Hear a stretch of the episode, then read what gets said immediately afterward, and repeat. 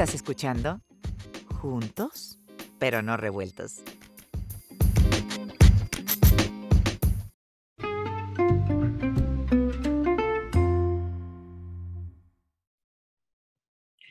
Hola, ¿qué tal amigos? Buenas tardes, ¿cómo están todos? El día de hoy tengo el gusto, el honor de saludar nuevamente, nuevamente a un buen amigo de nosotros desde México, el doctor Raimundo Tenorio, economista de profesión, eh, pues doctor en ciencias sociales y profesor emérito del Tecnológico de Monterrey.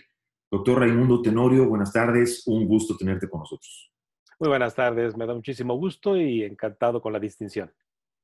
Este fue un fin de semana devastador, no sé cómo llamarlo, sí. porque nos cayeron tres bombas de plomazo. Este, y quiero ver si podemos tocar estos tres temas, porque recibimos tres noticias que nos cayeron como balde de agua fría. ¿no? Entonces, en orden, digamos que primero nos cae un plan económico donde el presidente López Obrador dice que el PIB ya no se tiene que llamar PIB y que de hoy en adelante se va a llamar bienestar. Luego nos cae otra bomba con lo que sucedió, con lo que declaró la secretaria de Energía respecto a limitar las energías limpias eh, o las energías renovables en México. Y posteriormente, el día de ayer, pues nos vino otra bomba, ¿no? De parte del presidente del partido Morena, donde mete una, una eh, ¿cómo se llama? Una propuesta donde quieren que el INEGI nos certifique o certifique todos los bienes y las propiedades de todas las personas. Si no tienes inconveniente, vamos tocando una por una, Raimundo, viendo qué lectura le podemos dar a estas. ¿Cómo no? Empezando primero por el plan económico que presentó el presidente. ¿Por qué hablar del PIB? ¿Por qué quitar el PIB? ¿Porque el PIB va a la baja?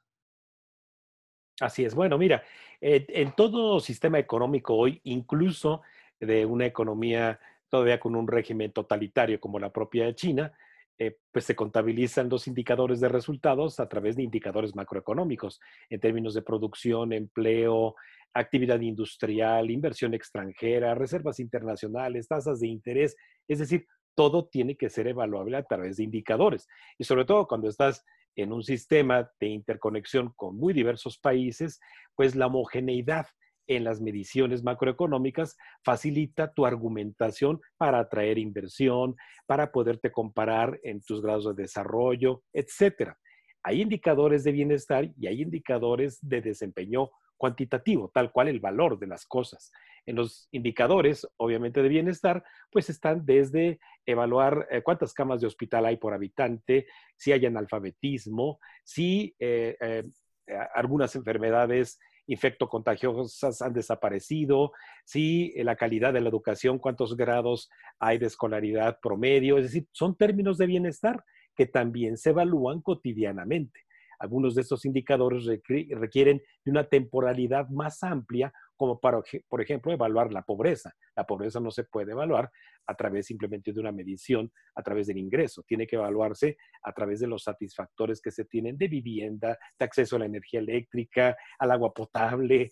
Es decir, todos esos son indicadores que ya existen y que evidentemente también va en mejora eh, la medición de esos términos de bienestar para que la política económica de los gobiernos eh, centrales o llamados federales, los locales, puedan tomar decisiones en el manejo de los impuestos que nos deben de regresar justamente en términos de bienestar.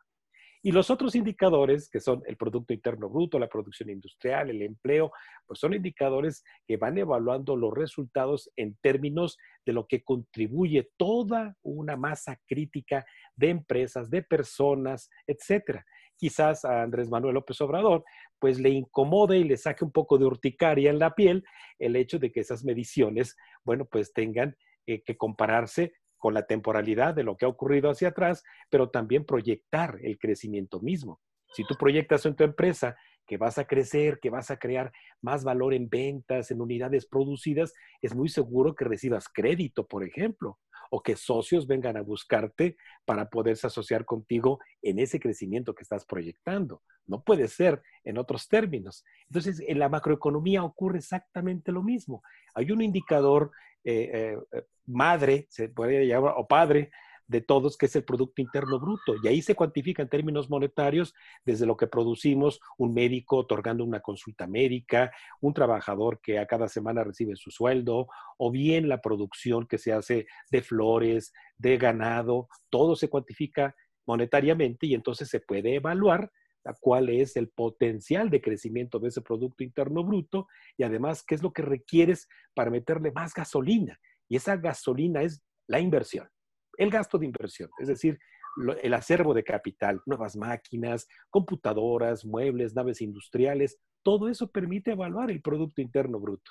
Entonces, bueno, pues es un hecho que Andrés Manuel está negado a aceptar que eh, su promesa de campaña inicialmente fue hacer crecer el Producto Interno Bruto 6%. Después ya cuando tomó el poder dijo 4%.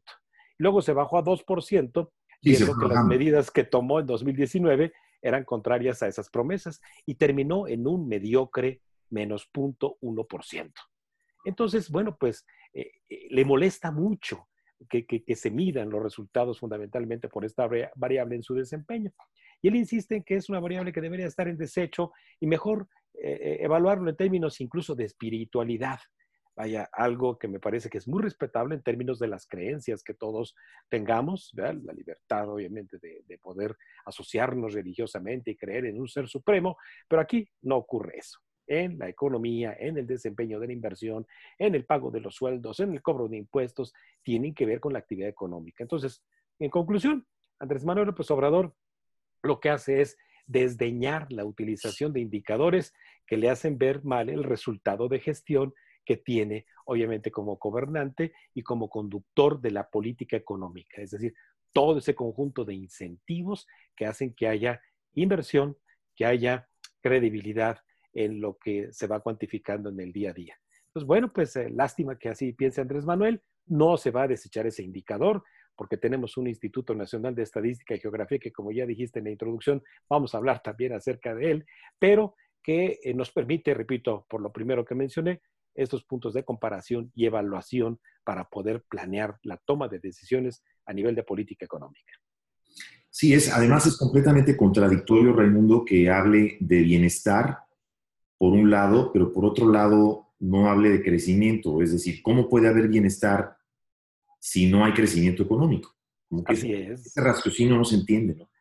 Sí, y no se entiende ese raciocinio, ¿verdad? Porque eh, él no termina de, entender que el crear más riqueza significa a nivel de un hogar que el jefe de familia llegue, ¿verdad? Con, el aviso de que tiene un ingreso permanente porque tiene la oferta de un empleo por tiempo indeterminado que le va a permitir planear qué bienes va a, llegar a su hogar, o bien ya empieza a trabajar el hijo mayor. Eso es hacer crecer el PIB en una familia. Se van incrementando los términos de bienestar, acceder a un crédito para hacerse de una casa habitación, de un automóvil. Eso es hacer crecer la riqueza para repartir en la familia de la mejor forma. Entonces, él no puede entregarle bienestar a la población si esa riqueza no se genera. Y no es riqueza que se vaya a apropiar, como en un régimen comunista ocurriría con un gobierno, sino que se va a apropiar el gobierno parte de esa riqueza en términos de impuestos. Impuestos que le van a permitir regresarle a la población el bienestar que sea bien común. Tampoco se trata de quitarle al Robin Hood, o sea, al Robin Hood, quitarle a, los ricos para otorgarle a los pobres. A todos tiene que regresarles en términos de bienestar, bienes comunes.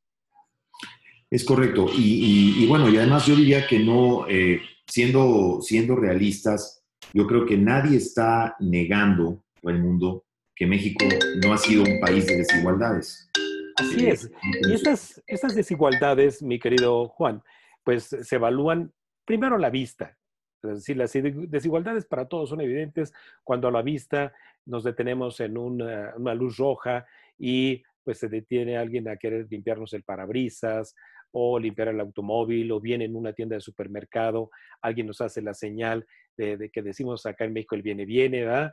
Sí, al empaquetar tus cosas en, una, en un supermercado, eh, otorgas una propina, es decir, eh, se ven las diferencias sociales, las diferencias de ingreso, pero que no tienen que ver con una lucha de clases que solamente existe en la cabecita de Andrés Manuel Esto tiene que ver evidentemente con la, el acceso a las oportunidades a través de la educación, por ejemplo, para poder acceder y proyectar un ciclo de vida que te permita tener progreso.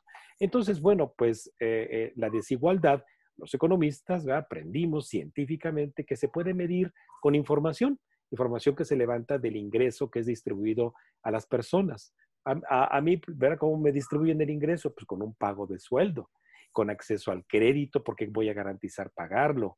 Si hago un trabajo extra, tengo más acceso a la riqueza. Un eh, funcionario igual de una corporación tiene acceso a ese ingreso. Y también las empresas que se asocian con otros socios, pues tienen la oportunidad de también tener ingreso a través de la venta de sus productos. Es decir, el ingreso se produce y se distribuye. Ahora, una, herramienta científica que es el llamado coeficiente de Gini, pues simplemente lo que hace es medir por deciles, es decir, dividir el ingreso de 100% en pedacitos de 10% para ver qué porcentaje de la población concentra qué parte del ingreso. Pero ya lo bajaron de la página, ya lo bajaron. ya lo bajaron. Bueno, para que les ofrezco a quien quiera ese, ese documento, lo tengo yo, lo bajé porque incluso lo critiqué el día de ayer en Twitter, en, un hilo, y lo critiqué porque no es posible que haya cometido ese error, pero es entendible.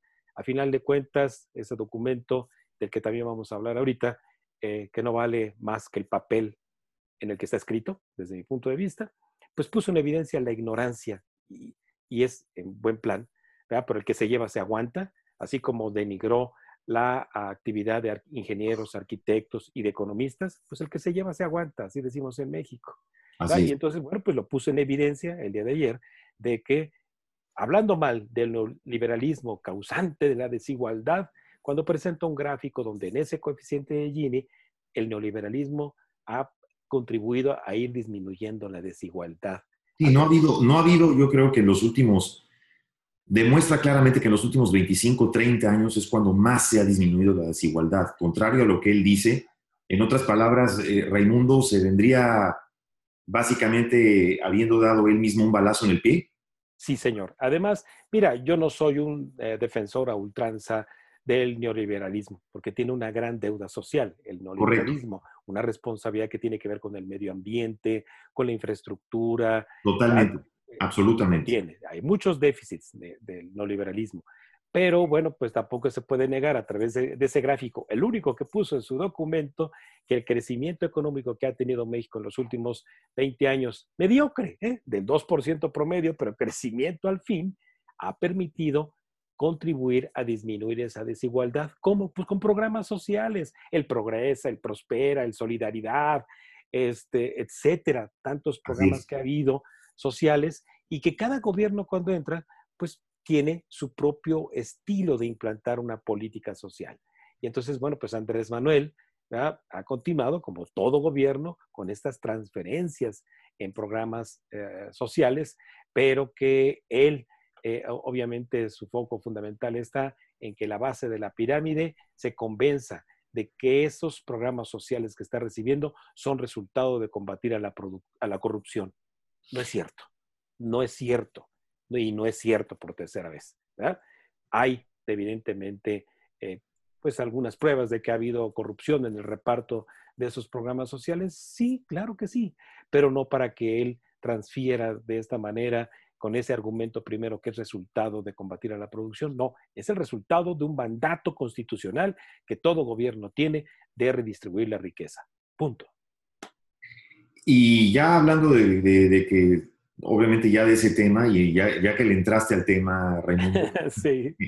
aunque vayamos en desorden, el día de ayer, y hablas de ese papel que como dices tú, y bien lo dices, ¿no? No vale más que el papel en el que está eh, se manda este, ¿cómo se le puede decir? ¿Cómo se le puede llamar a esa abominación, a ese mano, manotreto?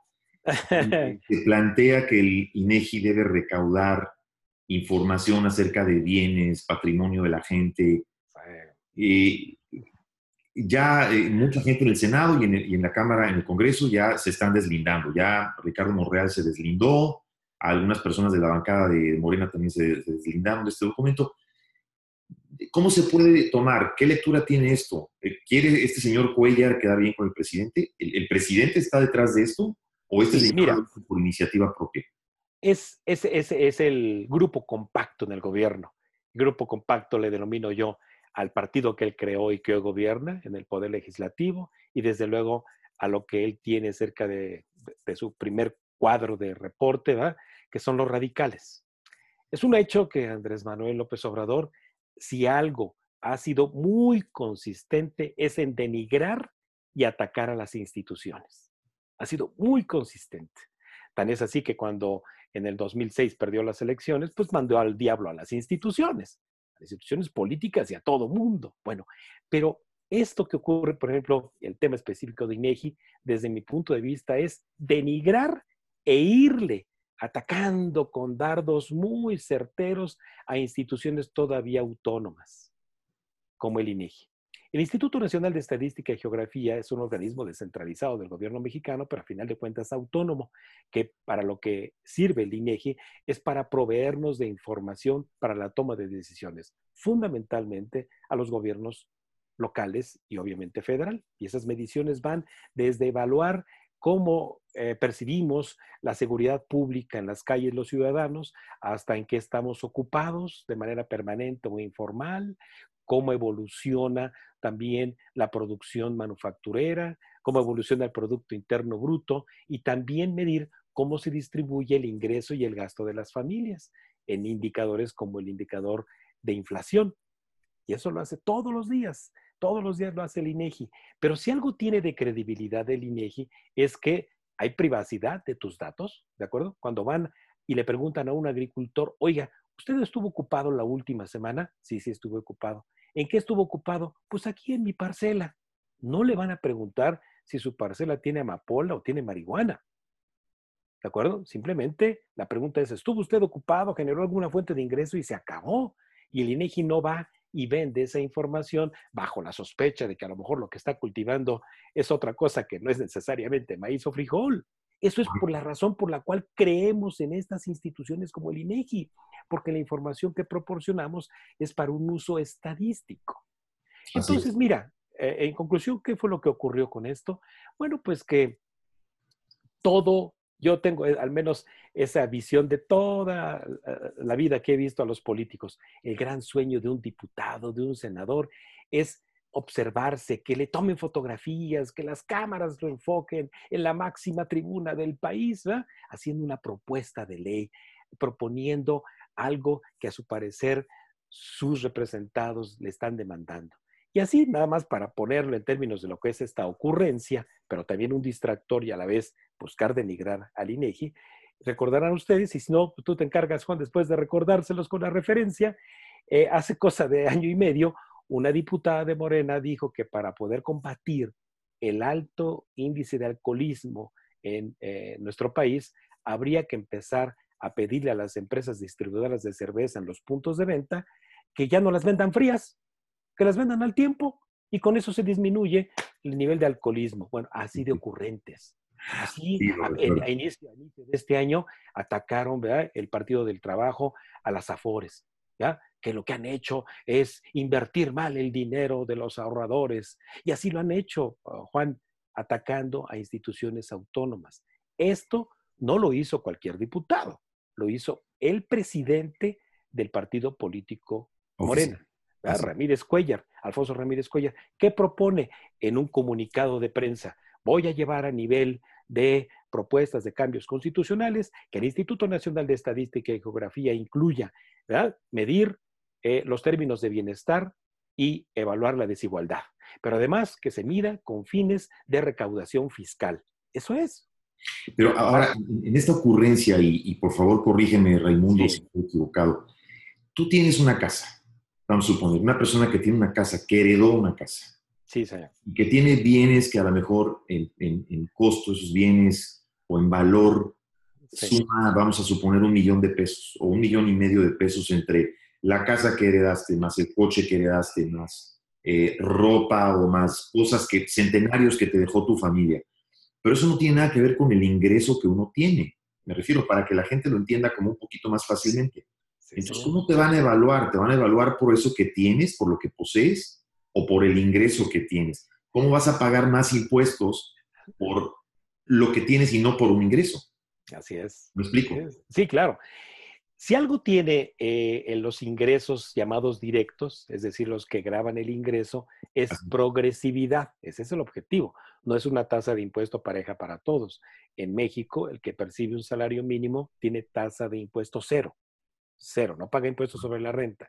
Y todos aquellos que empecemos a ganar arriba del salario mínimo, ¿de acuerdo? Vamos pagando una tasa del 1, del 2, del 3, del 4, del 5, hasta llegar al nivel máximo de ingreso acumulable en una persona física, que sea una tasa del 35%. Según el señor Ramírez Cuellar, no hay evidencia, ¿de acuerdo? ni a través del SAT que asegure que quienes estén pagando a la máxima tasa del 35% sean los millonarios. Para él los millonarios son aquellos que no solamente pagan esa tasa del 35%, sino que en evidencia lo que ven, ¿de acuerdo? Son eh, mansiones, son yates, bueno, es una riqueza bien habida, a final de cuentas. Y si no es una riqueza bien habida, entonces que lo investiguen las autoridades, eh, eh, vaya, de procuración de justicia. Si quieren información de nosotros en términos de nuestros ingresos, los tiene el llamado sistema de administración tributaria, el recaudador de impuestos en nuestro país. Y lo que, propone el señor Ramírez Cuellar es de que al INEGI se le den facultades, y así lo, así lo dice su comunicado, para introducirse en el domicilio de las personas y censar, ¿de acuerdo? El patrimonio de las personas. Oiga, ¿por qué tiene usted cuatro televisores? ¿Por qué tiene usted eh, eh, aquí dos automóviles? Eh, pues, ¿En dónde está usted empleado? No, pues estoy en el TEC de Monterrey y le da para eso. Pues, espérame. Ahí necesitarías entonces ya no un encuestador de INEGI, sino un valuador de bienes muebles e inmuebles. Así es. Entonces, un grande de ellos. Así es. Entonces, este señor lo que hace es denigrar al INEGI eh, mira, Juan, yo lo comprobé ayer mismo por la tarde, noche, donde amigas, eh, eh, vaya que no son profesoras, otras amistades, me llamaron y me dicen, oye, ¿supiste esto de que el INEGI va a llegar a tu casa? Que, ya el hecho de utilizar el lenguaje de que va a llegar a tu casa y te va a inspeccionar que tus bienes, no, espérame, espérame, no va a llegar. Es un anuncio de un diputado que quiere proponer, Así es, hay que bla, bla, Pero pero justamente lo que hace este equipo de Andrés Manuel en Morena es lanzar estos buscapiés, lanzar estos desacreditamientos para crear, dada desafortunadamente el, nivel de, bajo conocimiento de lo que son las instituciones como el INEGI, la gente le empieza a entrar miedo y hagan correr rumores como si se tratara de un director de orquesta ¿va? que le pasa eh, eh, al primer violín, oiga, dígale allá al de, al de la tuba que está desafinando. No, pues ya cuando le llegue el mensaje al de la tuba, se va a levantar y me va a venir a golpear. E, e, es, lo que está haciendo Andrés Manuel López Obrador y lo que no, y no se prestará esto, Raimundo, para pensar que están haciendo o lanzando esta bomba para cubrir la pifia del anterior o de las dos anteriores. No, son insinuaciones de verdaderamente sus intenciones. Eh, eh, mira, yo no soy de los que piensa mal y voy a acertar, pero son tantas sus, insinuaciones, de acuerdo que no solamente son distractores, como bien lo mencionas, para no prestar atención ahorita, por ejemplo, a, lo de energía, sino también de paso para denigrar a las instituciones, denigrarlas. Hoy vi en algunos tweets ayer que fue tendencia INEGI, ¿no? Cualquier cantidad de tonterías de tuiteros que desafortunadamente a eso se dedicaron, a denigrar al INEGI. No puede ser. Lamentable. Comentarios lamentables. Sí, eso es lo que quieren. Mayoría de ignorancia. ¿eh? Entonces, no se vale ¿verdad? Que, que, esta destrucción que está ocurriendo con instituciones, ¿de acuerdo? Lo que va a heredar esta transformación, que por cierto aquí tomé nota, le faltan afortunadamente 1.592 días hasta el 30 de septiembre del 2024. No, sea no, no, es posible que vaya a dejarnos una herencia de denigramiento a instituciones en las que antes creíamos. Sí, y, la va a tener difícil, eh, Guillermo, eh, eh, perdón, Raimundo, en, algún momento la va a tener difícil quien siga, ya sea del mismo partido o de otro partido, el gobierno que venga, pareciera que las consecuencias de todas estas decisiones que se están tomando eh, pues quien venga después va a tener que llegar a levantar pedazos. Da, la impresión, ¿no? Para, el, eh, ritmo o más bien eh, trayectoria de colisión sobre la que vamos. De la destrucción. Que se así es. Sí, señor. totalmente, totalmente. Em, bueno, estoy con el doctor Raimundo Tenorio. Amigos, estamos con el doctor Raimundo Tenorio, eh, economista de profesión, profesor emérito del Tecnológico de Monterrey, doctor en ciencias sociales. Raimundo, ¿cómo se puede interpretar lo que acaba de anunciar la Secretaría de Energía. Se ha hablado mucho de que, por un lado, la gente dice que las energías limpias nos estaban robando, le estaban robando a la Comisión Federal de Electricidad.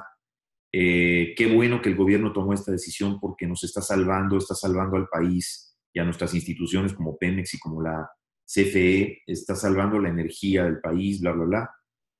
¿Qué, ¿Qué lectura se le puede dar a esto? Porque yo no encuentro un motivo razonablemente hablando, por más que la he pensado todo este fin de semana, no encuentro un motivo real, un motivo racional por el que se pueda tomar una decisión de este tipo, a menos que sea desde el punto de vista ideológico.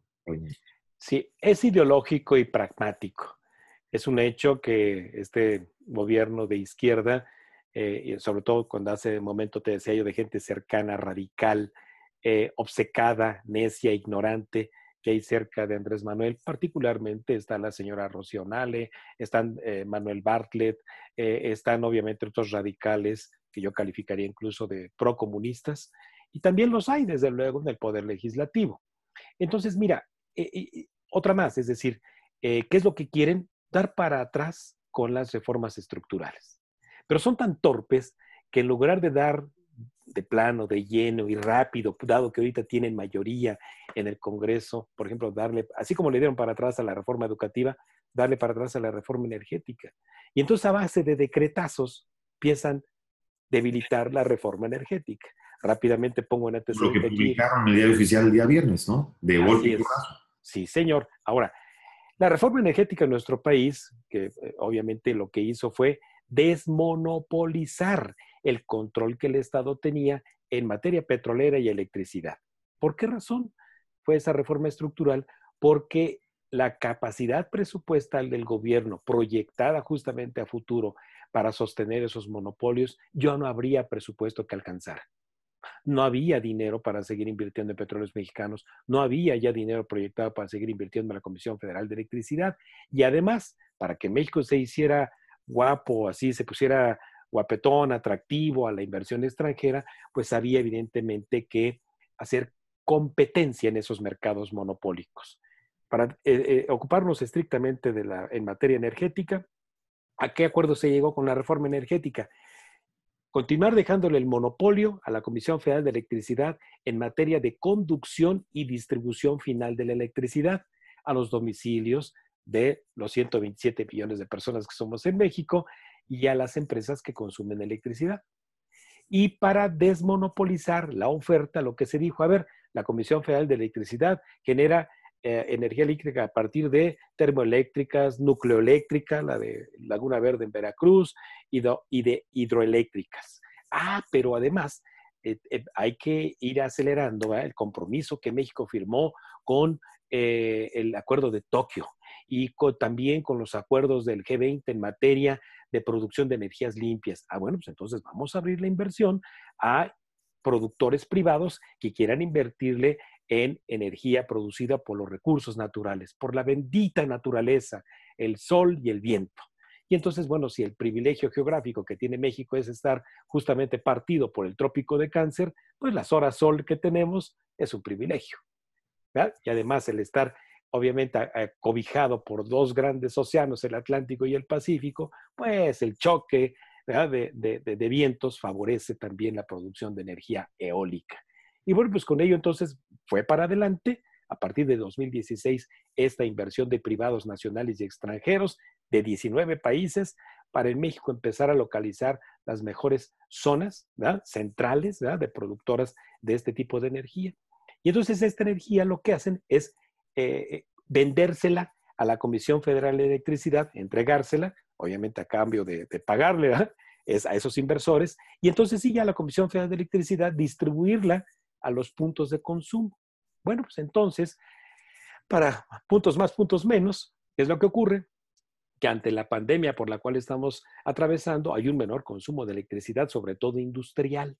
Y entonces, ¿quién estaba generando la mayor oferta? La más eficiente en términos de dinero. Es decir, la más barata, en pocas palabras, las energías naturales, los productores de energía eólica y fotovoltaica, la solar. Entonces, bueno, eh, al entregarla barata y eficientemente a la Comisión Federal de Electricidad, pues esta también estaba obteniendo una ganancia, evidentemente, por entregarla al consumidor final, pero sus plantas eh, eh, viejas, ineficientes, pues tuvo que pararlas para no seguirle metiendo dinero. Y dinero porque haría endeudarse más a la Comisión Federal de Electricidad. Y entonces, bueno, pues esa energía que me proveen a mí los de energías naturales, igual la vendo obtengo una ganancia y dejo de producir ineficientemente. Bueno, pues este paradigma de izquierda procomunista, lo dije bien, procomunista de Bartlett y de Andrés Manuel y de Rocío Nale, les hizo tomar la decisión de justificar por un tecnicismo el quitarle parte de la oferta a estos productores. ¿Qué fue lo que se dijo? Ah, es que hay, uh, es intermitente la producción de energía eléctrica en base natural. Pues sí, cuando se hace de noche, pues no hay sol. ¿verdad? Y cuando paran los vientos, pues no, las antenas estas que parecen molinos, pues no van a operar, pero se puede almacenar la energía eléctrica. Y entonces utilizan ese tecnicismo de eh, intermitencia en eh, la, la, generación de energía eléctrica para decir, no, ¿cómo nos vamos a quedar en la generación de energía eléctrica sin continuidad? Entonces, no, vamos a darle preferencia a las, a las plantas productoras de energía eléctrica que pueden hacerlo de manera continua. Y esas son las que tiene la Comisión Federal de Electricidad, hidroeléctricas, carboeléctricas, etcétera. Y de paso, pues consumimos el peor de los residuos del petróleo, el combustóleo, que arroja toneladas de CO2, veneno puro, al medio ambiente. Y entonces, bueno. Además, que además ya nadie consume en el mundo. Este decreto, entonces, ¿va? lo que hace es decirles, ¿saben qué, señores? A partir de ahora tiene primero, tiene eh, eh, prioridad el proveer al país de la energía eléctrica que produzcan las plantas de la Comisión Federal de Electricidad. Y lo que quede, ¿va? Veremos si se los compramos. Y todavía, el día de ayer por la mañana, Andrés Manuel López se atreve a decir dos barbaridades. Número uno, de acuerdo, decir que están conspirando que estaban conspirando los oferentes de energías eh, naturales, de energías... se eh, deberían disculpar ellos. Y que deberían disculparse. Háganme el favor. O sea, conspiración es competir de manera eficiente con bajos precios. No, pues por esa razón entonces es de que lo que han hecho ya los inversores pues es protestar eh, jurídicamente, ya empezaron a hacerlo. ¿eh?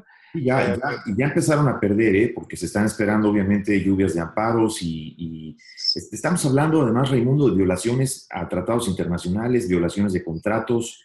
Mira. ¿Qué consecuencias a nivel económico le puede traer todo esto al gobierno? Si de verdad lo que quieren es, darle para atrás a la reforma energética, si hubieran buscado mejor un buen arreglo que un mal pleito.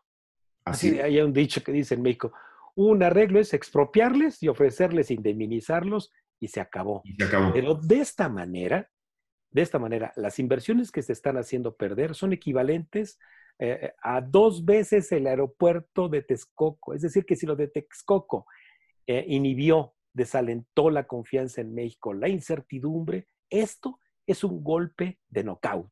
Sí, esto, esto, creo que es el golpe más duro desde que este sexenio inició, desde lo de Texcoco, ¿no? Porque han, eh, obviamente ha venido lo de Constellation Brands, han sucedido otras cosas, pero de este tipo, sí, de, a nivel de ahuyentar la inversión, tanto nacional como internacional, creo que este es el golpe más fuerte. Ya ocurrió hace un año con el asunto de los gasoductos, justamente para proveer de gas natural a la propia Comisión Federal de Electricidad.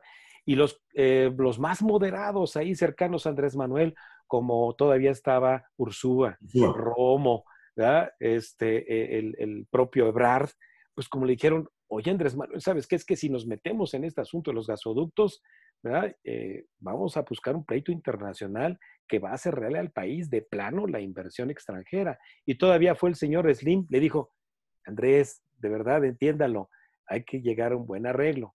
Y se arreglaron. Pero ahora, pues, tal cual yo vi esa cara de odio de Andrés Manuel, de ese paradigma procomunista que tiene de un estudiante de marxismo con los cuales yo estudié, Juan, en esa época, lo vi en esa cara. Y créeme que lo que veo es destrucción, destrucción de inversiones. Y pareciera, eh, Raimundo, que estuviéramos hablando de una película. Pareciera que estuviéramos hablando del villano de una película que, de esos que todo lo maquilan y lo quieren hacer y lo quieren destruir y lo quieren dañar, pero no se puede entender por qué hay una consistencia en esta administración que de veras insistentemente está procurando destruir, poco a poco resquebrajar y destruir lo que en el sistema funcionaba. Sí, mira, eh, quiere ver de rodillas a los empresarios, quiere ver a los empresarios quebrar. Esta historia la hemos visto en el vecindario, en América Latina. Particularmente yo la vi en Ecuador con Rafael Correa, obviamente en Venezuela, en Argentina también la llegué a ver, en Bolivia con Evo Morales. Quieren ver de rodillas, quebrados a los empresarios para que esas empresas no desaparezcan, las tome el gobierno en la figura de estatización con el argumento de proteger al empleo y a la rectoría del Estado y pasarnos a un Estado nuevamente que ya vivimos en México hace 40 años. Y que, y que para entonces, ya teniéndolos arrodillados, como tú dices, pues eh, ya débiles, ya eh, arrodillados, pues no les quede más remedio que ceder. Aparentemente esa sería la estrategia. Sí, señor, así es. Desafortunadamente, eh, digo, yo sé que muchos de quizás de quienes nos escuchen podrían estar de acuerdo con su servidor, otros no, que bueno que hay esta apertura a la libertad también de expresión, pero sí debo decirles que también hay de telón de fondo lo que este grupo compacto procomunista que está en el poder en México tiene un compromiso, eh, pareciera ser que es de sangre, con la agenda de Sao Paulo, una agenda que impulsa el Estado socialista en América Latina. Y a pesar de eso, muchas eh, personas, sobre todo de una generación, eh, digamos, posiblemente dos o tres generaciones abajo de la mía, por ejemplo, Raimundo, los que no les tocó vivir, por ejemplo, la época de López Portillo, la época de Echeverría. Sí, señor. Este, los que no vivieron esa etapa no entienden, no, no comprenden. Posiblemente creen que estamos exagerando de lo que estamos hablando.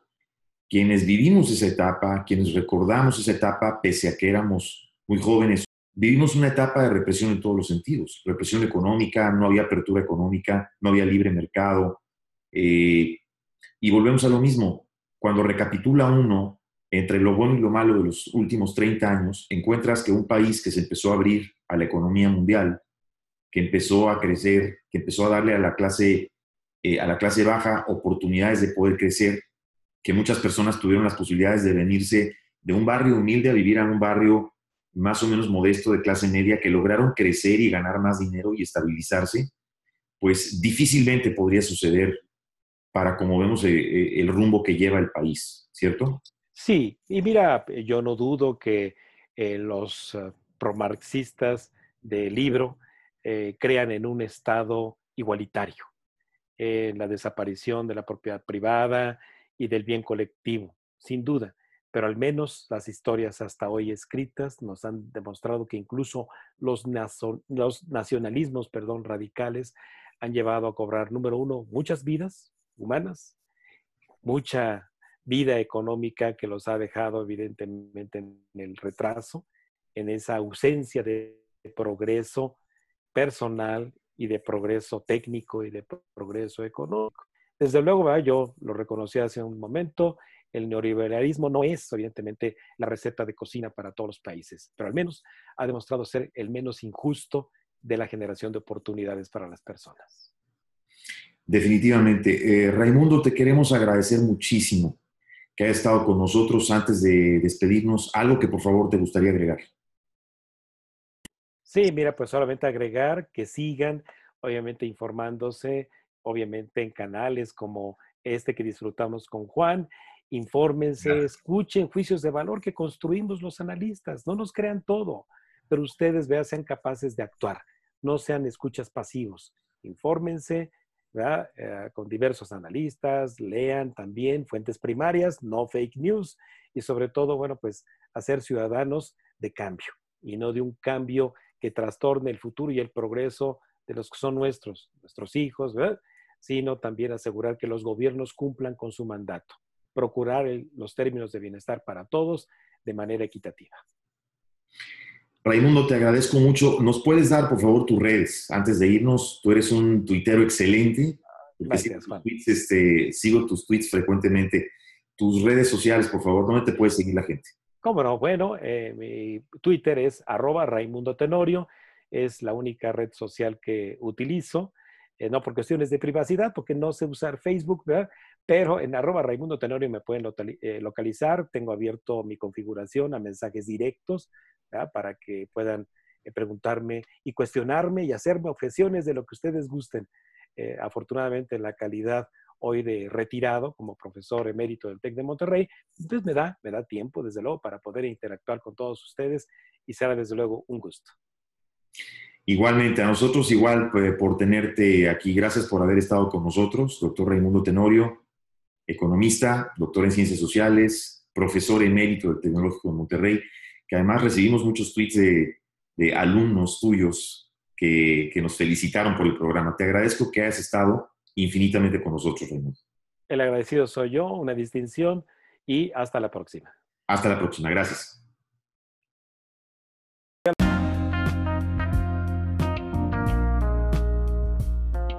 Estás escuchando Juntos, pero no revueltos.